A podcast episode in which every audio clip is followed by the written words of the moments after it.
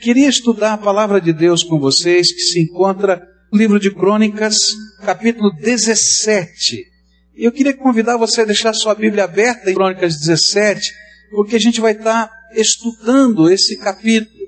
E eu vou ler pequenos trechos de parte a parte para que a gente possa meditar na palavra de Deus. Capítulo 17 do livro de Crônicas é reconhecido por todos aqueles que estudam o Velho Testamento como o pacto de Deus firmado com Davi, onde Deus manda o seu profeta falar com Davi e diz: Olha, eu estou firmando uma aliança, eu estou firmando um pacto com você, eu estou firmando um pacto com a sua família, eu estou firmando um pacto que vai além da tua vida.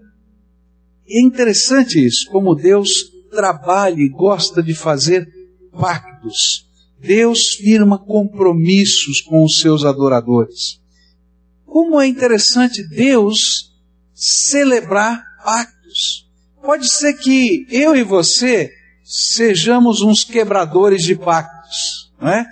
Que às vezes a gente fala e não cumpre, deseja e não realiza, promete e não faz. Mas há uma coisa tremenda em Deus. Tudo que Ele promete, Ele cumpre. Deus é fiel. Até quando nós somos infiéis? Deus é fiel. E é interessante como é que Deus celebra esse pacto com Davi. Quais as razões que levaram Deus a celebrar esse pacto com Davi? E a gente vai descobrir que a principal razão de Deus celebrar um pacto com os seus filhos é porque eles são adoradores do Senhor. Se você é um adorador de Deus, então eu quero dizer para você que Deus tem prazer de firmar pactos com você alianças com você, compromissos com você. Queria olhar para este pacto e aprender como funciona a dinâmica da adoração. De tal maneira que essa dinâmica de ser um adorador, de buscar a face de Deus em adoração, mexe com o coração do Pai e ele celebra pactos com os seus filhos. Como é que funciona essa dinâmica da adoração? O rei Davi já morava em seu palácio, quando certo dia disse ao profeta Natã: Aqui estou eu, morando num palácio de cedro, enquanto a arca da aliança do Senhor permanece numa simples tenda. Natã respondeu a Davi: Faze o que tiveres em mente, pois Deus está contigo. E naquela mesma noite, Deus falou a Natã. O primeiro aspecto desta dinâmica tem a ver com o coração do adorador. Como é que funciona o coração de alguém que adora a Deus? Davi havia construído um palácio para ele, todo revestido de cedro. E ficou um palácio lindíssimo. Ficou alguma coisa que todo mundo comentava. Você já viu o palácio do rei? Você já viu que coisa linda aquela construção? E aí, o que aconteceu foi que Davi olhou pela janela e viu a tenda. Por quê? Porque naquele tempo, em Israel, o templo era uma tenda. Eles tinham trazido o tabernáculo, a tenda, por todo o deserto. E como eles estavam peregrinando pelo deserto, o templo tinha que ser um templo móvel. Então eles armavam a tenda, cultuavam a Deus, desmontavam a tenda e continuavam peregrinando. E aí Davi olhou para o palácio dele, todo revestido de cedro, e olhou lá pela janela, lá embaixo, a tenda. Ele disse assim: Olha, tem alguma coisa errada nesse negócio. E é mais ou menos assim que funciona o coração do adorador. Como é que eu posso morar em um palácio revestido de cedro e Deus ter uma tenda como lugar representativo da sua habitação. E aí Davi começou a pensar, sabe, está havendo uma inversão de prioridade. É verdade, eu sou o rei, mas ele é Deus. Eu sou apenas o pastor do seu rebanho, mas ele é o dono do rebanho. E aí, este pensamento começou a incomodar tanto o coração de Davi que ele vai procurar o profeta Natan para conversar. E é importante a gente entender quem era Natan. O profeta Natan foi aquele profeta que quando o rei pecou, e quando o rei fez alguma coisa errada, apesar dele ter seu rei, e apesar dele ter toda a autoridade em Israel, foi aquele profeta que teve coragem de confrontá-lo e dizer: Ó, tu és este homem na frente de todo mundo. Por que, que ele foi procurar Natan? Porque ele queria dividir esse sentimento com alguém que tivesse a coragem de falar a verdade para ele. Para dizer o sim, para dizer o não, para corrigi-lo, porque ele não queria errar diante do Senhor. E então ele vai procurar o profeta Natan. E ele vai dizer: Olha, eu quero dizer para você de um sentimento que está aqui no meu coração. Como é que eu posso morar num palácio maior e melhor do que o templo de Deus ou o palácio de Deus? Porque Deus está colocado numa tenda. O lugar representativo dele é uma tenda. Quando eu olho para essa, para esse, esse fato, eu entendo o coração do adorador. Sabe como é que funciona o coração do adorador? Ele olha para a grandeza de Deus e ele é capaz de reconhecer a grandeza de Deus. Ele olha para a prioridade que Deus deve ter sobre todas as coisas, sobre a sua vida, sobre tudo. E ele não pode aceitar, como adorador, a glória, sem que essa glória se reverta em glória para Deus, sem que isto seja exaltação do nome do Senhor da sua vida. O coração do adorador é, na verdade, diferente do coração da maioria das pessoas. A maioria das pessoas está preocupada só consigo mesmo ou quando muito, com as pessoas que ele ama. Mas o adorador coloca o Senhor em primeiro lugar na sua vida. E é muito interessante porque isso choca a maioria das pessoas. Quando a gente estuda a palavra de Deus, a gente vai ver que o coração do adorador não é entendido pela maioria das pessoas. Ao contrário, ele é criticado pela maioria das pessoas porque ele trabalha sobre um parâmetro diferente. Eu vou honrar o meu Deus com a minha vida. Ele é a prioridade do meu coração. E isso começa a incomodar as pessoas que estão à sua volta. Olha só o que a Bíblia diz em João 12. João 12, versículo 4 em diante diz assim: Mas um dos seus discípulos, Judas Iscariotes, que mais tarde iria traí-lo, fez uma objeção. Por que esse perfume não foi vendido e o dinheiro dado aos pobres? Seriam 300 denários. E ele não falou isso porque se interessasse pelos pobres, mas porque era ladrão e, sendo responsável pela bolsa de dinheiro, costumava tirar o que nela era colocado. E respondeu Jesus: Deixa em paz que o guarde para o dia do meu sepultamento, pois os pobres vocês sempre terão consigo, mas a mim vocês nem sempre terão. Essa aqui é a história, não é? Daquela mulher que, irmã de Lázaro, depois da ressurreição de Lázaro, Jesus vai visitar a casa do seu irmão, a sua casa, e ela pensa assim: ah, eu tenho que agradecer Jesus porque ela, ele ressuscitou meu irmão, ele estava morto, enterrado, ele saiu de dentro da sepultura. Eu tenho que agradecer de alguma maneira, mas o que, que eu posso fazer? E ela vai no seu quarto e ela pega alguma coisa muito especial e muito cara. Um vaso de perfume feito de pedra de alabastro. que para poder ser usado ele tinha que ser quebrado. E que na tradição daquela época era juntado dinheiro a vida inteira. Uma moça juntava o seu dinheirinho a vida inteira para comprar aquele perfume para sua noite de núpcias. E ela então tinha aquilo que era o representativo do mais importante e do mais especial da sua vida. Ela juntou dinheiro a vida inteira para comprar aquele vaso. E que não podia ser usado só um pouquinho, tinha que quebrar o vaso e usar tudo naquele dia. E que valia muito dinheiro. E ela vai, quebra e unge os pés do Senhor Jesus. E aí todo mundo à sua volta diz que desperdício porque valia muito. Um denário era equivalente a uma diária de um trabalhador.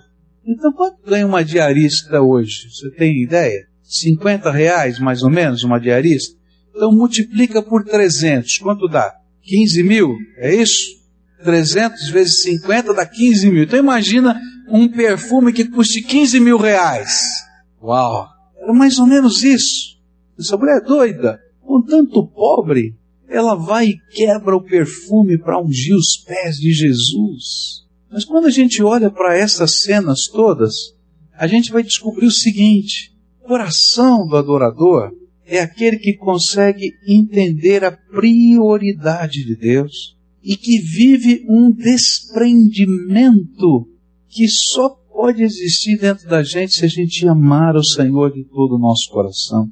Vive uma alegria de oferecer o seu melhor a Deus. O melhor do seu tempo, o melhor dos seus recursos, o melhor da sua inteligência, o melhor da sua vida. Porque enquanto nós estamos fazendo isso, nós estamos conectados com Deus. E Deus derrama graça sobre a nossa vida. Que coisa tremenda! É saber que toda a nossa vida se torna uma oferta de louvor a Deus.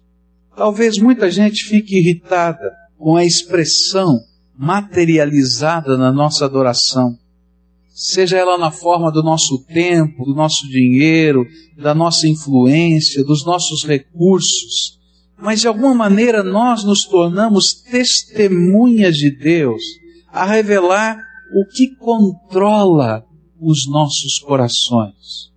A pergunta que eu tenho para você é: o que controla o teu coração? O que controla a tua vida? Quais são os alvos que estão dentro de você? O verdadeiro adorador é aquele que vai olhar para cima e dizer: Senhor, tu és o meu alvo. E eu quero te honrar com a minha vida. E aí, na medida em que a gente vai vivendo, a gente vai dando testemunho da graça de Deus. Deus me chamou para o ministério quando eu tinha 12 anos de idade. Com 12 anos de idade eu tinha convicção de que Deus tinha um propósito para a minha vida. Que um dia eu seria um pregador. Eu não sei se é exatamente um pastor, um missionário, eu não tinha certeza disso. Mas eu tinha tanta convicção do chamado de Deus que ao longo da minha adolescência eu vivi, estudei, trabalhei para, para esse propósito. E naquela época eu era muito bom em matemática, em física, em química, nas exatas. Desde o primeiro ano do ensino médio, a gente fazia testes como se fossem pré-vestibulares. E geralmente, é, na área de física, química e matemática, eu gabaritava todos os testes. Então era conhecido na escola. E tinha um professor de física que era um judeu. E esse professor de física, ele não se conformava quando eu dizia para ele que eu queria ser um pastor ou um missionário. Ele achava um tremendo desperdício. Essa era a palavra que ele usava. Ele fa fazia de tudo para me convencer para ir para as exatas, para qualquer profissão na área das exatas, porque ele achava que era uma perda de tempo tão grande viver e proclamar o Senhor Jesus tantas vezes ele tentou me dissuadir, tantas e tantas vezes. Houve uma vez em que ele estava trabalhando no primeiro acelerador atômico aqui do Brasil, na Universidade de São Paulo, numa pesquisa, e ele era o responsável por aquele, por aquele projeto e ele tinha uma verba de pesquisa e ele disse assim: Olha, eu tenho que contratar alguns estagiários. Normalmente nós contratamos alunos da universidade, mas eu não me conformo que você queira ser pastor. Eu não me conformo que você queira ser um missionário. E eu quero que você se apaixone pela física. Por isso eu vou te contratar para trabalhar comigo no acelerador atômico. Eu confesso que fiquei balançado. Por quê? Porque aquilo era tão inovador naquele tempo. Mas eu me lembro que eu fui orar e tinha convicção de que Deus tinha um plano para a minha vida e que qualquer outra coisa deixaria de ter sentido se eu não adorasse a Deus com a minha vida. O coração do adorador é assim. Ele olha para as tantas oportunidades que tem. Ele olha para tantos desafios, para as tantas possibilidades daquilo que é, o mundo diz que é sucesso. E ele deseja de toda a sua alma ter um outro tipo de sucesso. A aprovação de Deus na sua vida. Ele não é capaz de se conformar com o seu palácio se Deus não for honrado para sair de uma tenda. Ele não é capaz de se conformar e se alegrar com as coisas se o projeto de Deus para a sua vida e o projeto de Deus para o seu reino não se cumprir através da sua vida. E esse coração de adorador move o coração de Deus. Move o coração de Deus. E mesmo que possa parecer irritante aos olhos dos outros, Deus olha com prazer para o coração de um adorador e firma pactos com esse homem, com essa mulher.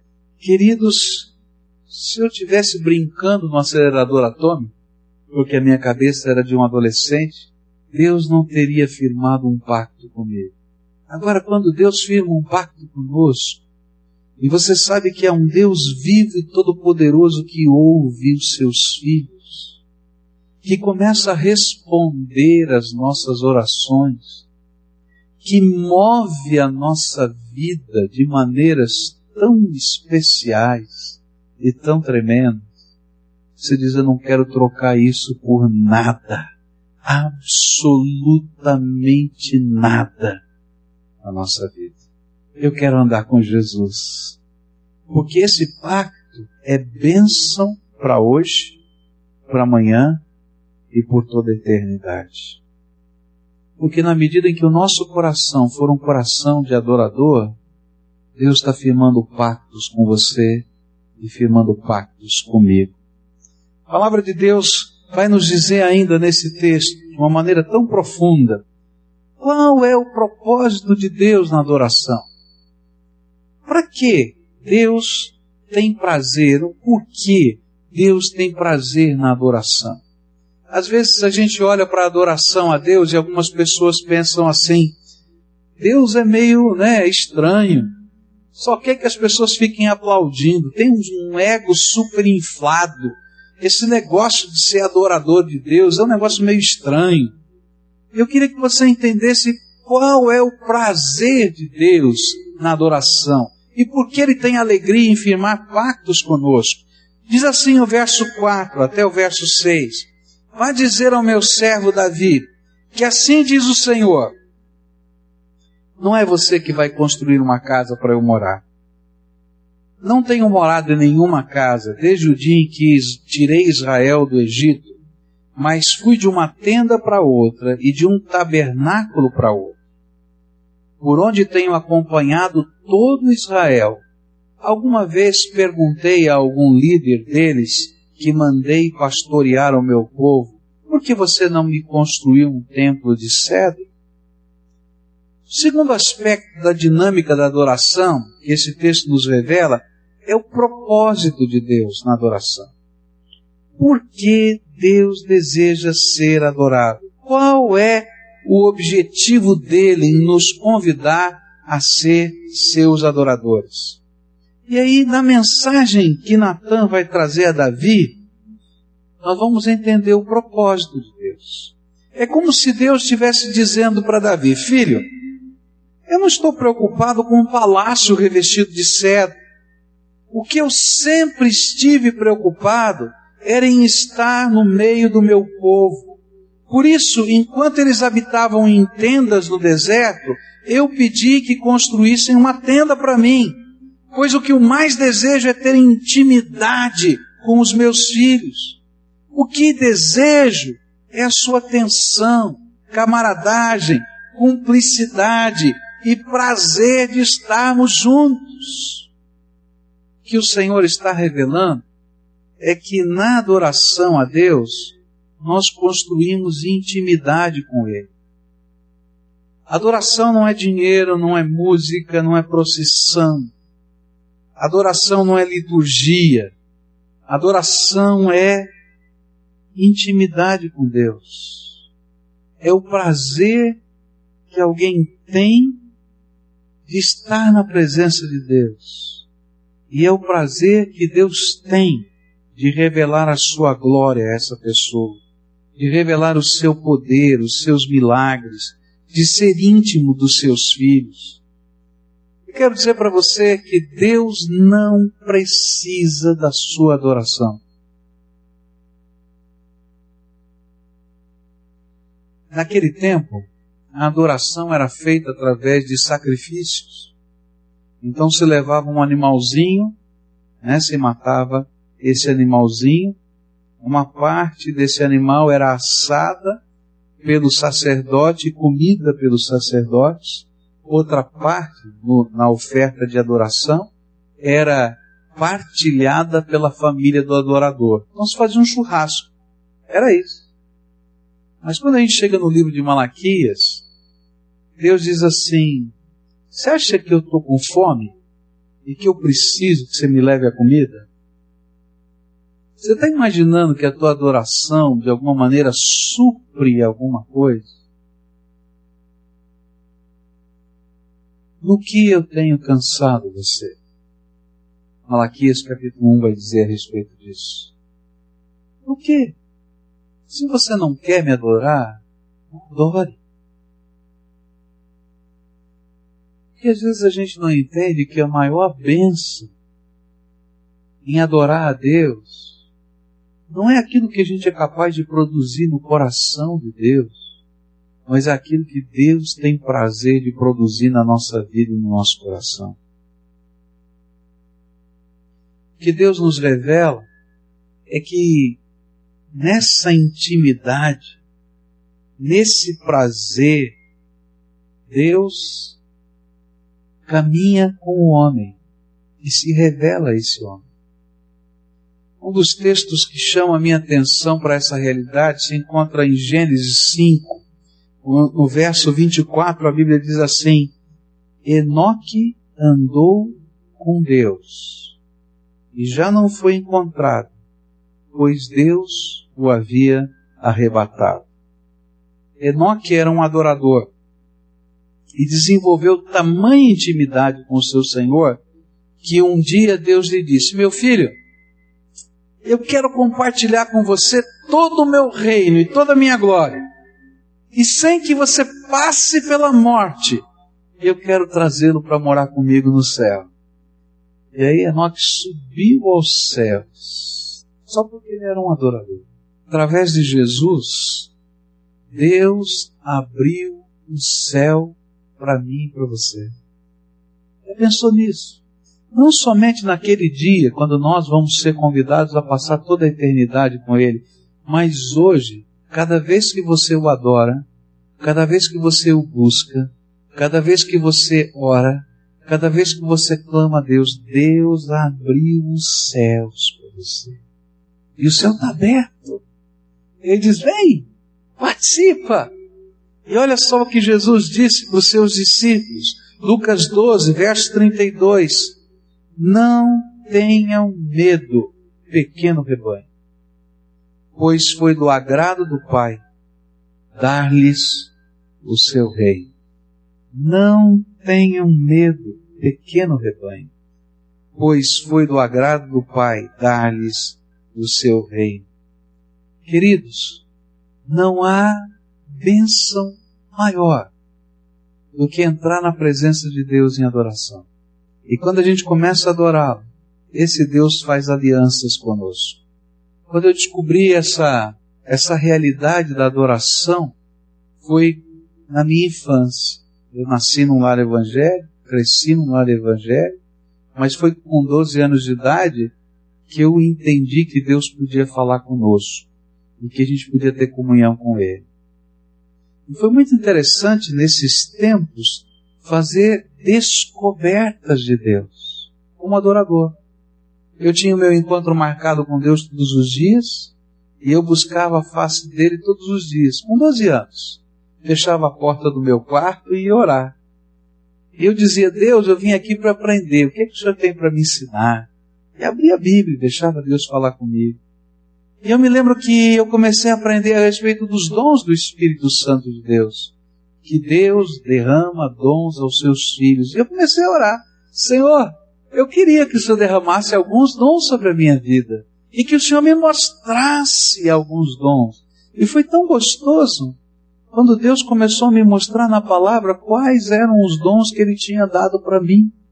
E como eu poderia usar esses dons para a sua glória. Eu quero dizer para você que são esses os dons que me permitem exercer o meu ministério até hoje e que Deus havia preparado há tanto tempo atrás. Sabe, na dinâmica da adoração é que as coisas de Deus acontecem na nossa vida. Você quer ver os milagres de Deus acontecendo? Seja um adorador. Se derrama na presença dele para adorá-lo, para bendizer o seu nome, para glorificar. E você vai ver que Deus vai colocar no seu coração uma fé diferenciada, uma visão do mundo e das pessoas diferenciada. E Deus vai fazer pactos com você. Pactos. Sabe, aqueles pactos da graça que você não consegue explicar por que Deus está fazendo, a não ser porque Deus é bom demais. E Ele vai fazendo isso com a minha vida e com a sua vida. E olha, queridos, pode vir um acelerador atômico para você. Não vai ter mais sentido do que a graça do Todo-Poderoso nas nossas vidas. Um dia Jesus fez um pacto. Ele reuniu os seus discípulos talvez não entendessem muito bem todas as coisas, como eu e você não entendemos tão bem todas as coisas. E ele celebrou um pacto. Pegou um pedacinho de pão e ele disse: Este é o meu corpo que é partido por vós. Lembra disso. Guarda isso. Todas as vezes que você comer desse pão, que eu tenho um pacto cumprir uma aliança com você. Aí ele pegou o cálice de vinho, deu do seu cálice um pouquinho para cada um dos seus discípulos beber, e ele disse: Este é o meu sangue que é vertido por vocês. Todas as vezes que vocês beberem desse vinho, lembrem que eu tenho um pacto com vocês. E sabe qual é o pacto que Jesus faz com seus adoradores, com aqueles que o buscam com toda a interesse no coração, a primeira coisa que a palavra de Deus nos diz é que os nossos pecados são perdoados pelo poder do sangue de Jesus vertido na cruz do Calvário. A segunda coisa que Deus prometeu através de Jesus é, e que estamos celebrando nesse pacto aqui, nesse memorial, é que o céu estaria aberto para nós para as nossas orações e Ele ouviria o nosso clamor, porque toda vez que orássemos, toda vez que você ora, toda vez, toda, não tem nenhuma vez, em nome do Senhor Jesus, Jesus se apresenta diante do Pai e intercede por nós. Queridos, não tem outro ser que interceda por nós nós temos o privilégio de ter o próprio Filho do Deus vivo intercedendo por nós toda vez que você ora. Você quer uma intercessão maior do que essa? Por isso a Bíblia diz que só há um mediador entre Deus e os homens, Jesus Cristo, homem. Sabe o que mais a Bíblia diz que esse pacto nos revela? A Bíblia nos diz que se você se torna um adorador de Jesus e crê nas suas promessas, ele promete que um dia tudo que ele tem, todo o seu reino, toda a sua glória, toda a sua majestade, por toda a eternidade, ele vai compartilhar com você. E é por isso que a Bíblia vai dizer para a gente: não se turbe o vosso coração, crede em Deus, crede também em mim, porque na casa do meu pai há muitas moradas. Se não for assim, eu vou teria dito: vou preparar-nos lugar. E sabe, esse pacto está dizendo para a gente que eu vou poder viver toda a eternidade com Deus no seu céu. E assim como Enoque um dia foi levado para viver toda a eternidade, não passou pela morte. No dia que os nossos olhos fecharem aqui, Deus vai nos levar a viver toda a eternidade na glória dele. E quando ele voltar a essa terra, aqueles que já estão mortos, já estão na presença dele, ressuscitarão primeiro, diz a palavra de Deus, e descerão com ele no seu século nas nuvens. E todo olho verá, desde o Oriente até o Ocidente, e os que estão vivos serão arrebatados num piscar de olhos para se unirem com o Senhor, simplesmente porque tem um pacto com Jesus. Vale a pena ser um adorador de Jesus. Não para aí. Eu poderia continuar falando. Você tem um pacto de que enquanto estiver caminhando nessa vida, você nunca vai ficar sozinho. Jesus prometeu: Eis que estou convosco todos os dias. Até quando? Até a consumação dos séculos. Nessa vida vocês têm lutas e aflições, disse Jesus mas tem bom ânimo, porque eu venci o mundo. E é esse que venceu o mundo que vai andar com você todos os dias, até a consumação dos séculos. Queridos, vale a pena ser um adorador. Vale a pena colocar toda a nossa vida nas mãos de Deus e deixar Deus escrever o nosso futuro. Vale a pena fazer algumas entregas um dia eu estava orando e Deus me disse: Filho, se você aceitar esse emprego e for brincar no acelerador atômico, você vai começar a andar por um outro caminho que não é o meu. E sabe, na minha vida, várias vezes aconteceram coisas assim. Situações em que eu tinha que colocar em xeque a minha adoração. E talvez hoje você, como adorador, esteja sendo colocado em xeque. Situações que necessariamente não são más, mas às vezes nos desviam do propósito que Deus tem. E aí, queridos, a gente tem que acertar a nossa vida e dizer: Eu quero continuar sendo um adorador em primeiro lugar. Eu quero continuar glorificando a Jesus em primeiro lugar. Eu quero saber qual é a vontade de Deus para minha vida em primeiro lugar. Eu quero abrir mão do que quer que seja porque nada mais tem sentido e significado senão ficar debaixo desse pacto santo e glorioso. Você é um adorador de Jesus assim? Não é o adorador que apenas canta, que apenas ora, que apenas participa de uma liturgia. É alguém que coloca toda a sua vida e todo o seu coração nas mãos do Senhor. E está constantemente olhando para a sua casa e olhando para aquilo que é o melhor que ele pode oferecer ao seu Senhor e que ouve do seu Senhor que o melhor que ele pode oferecer é ter intimidade com Ele. As outras coisas, o Senhor vai nos dirigir.